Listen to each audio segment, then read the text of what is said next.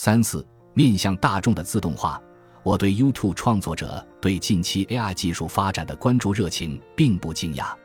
社交媒体向来充斥着具有非正统观念的激进派和叛逆者，他们在独辟蹊径地推动事物发展。显然，也正是这些反叛的创作者，在某种程度上成为促使 AI 在社交媒体领域发挥决定性作用的动因。自动化内容审核算法正在大多数主流平台上抵制垃圾邮件、仇恨言论、虚假信息和不适宜家庭观看的图像，让用户能够几乎立刻发布自己的帖子，无需依赖相对较慢的人工审核。AI 算法还会根据个人口味为用户量身定制内容和推荐产品。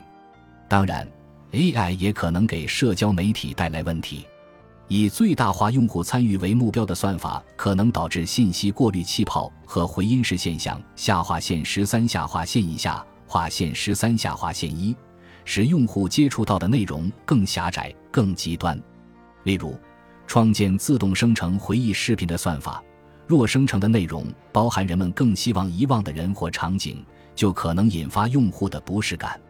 值得注意的是。不管是面对 AI 对社交媒体产生的积极影响，还是消极影响，用户都无法自主决定 AI 如何塑造他们的体验。他们最多能够选择退出某些应用，如关闭个性化广告或回忆视频。然而，直到最近，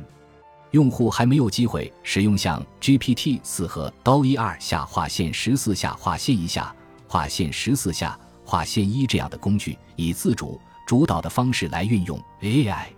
这是我在整本书中一直关注的主题，但在这一章尤为重要。社交媒体自诞生之初就致力于将广播媒体单一、被动的受众群转变为互动性、民主的社群，使得到全新赋权的参与者能够直接联系彼此。他们可以广泛传播自己的声音，不受任何编辑把关的限制，只需遵循特定平台的服务条款。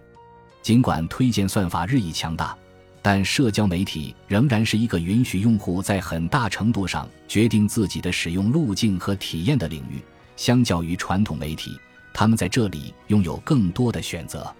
同样，他们也期待有一定程度的自主权，并持续寻求扩大这种自主权的新方法。社交媒体的内容创作者在开始阶段往往需要扮演多种角色。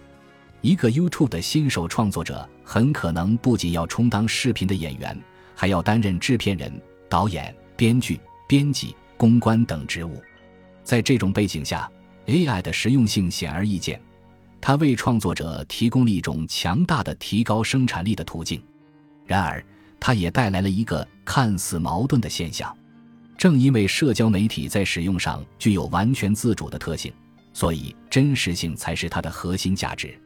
创作者和观众都非常重视即时性、自发性和鲜明的人性特点，因此乍一看，AI 似乎与社交媒体格格不入。但事实上，社交媒体中最具代表性的作品即自拍，既是技术上的成功，也是美学上的胜利。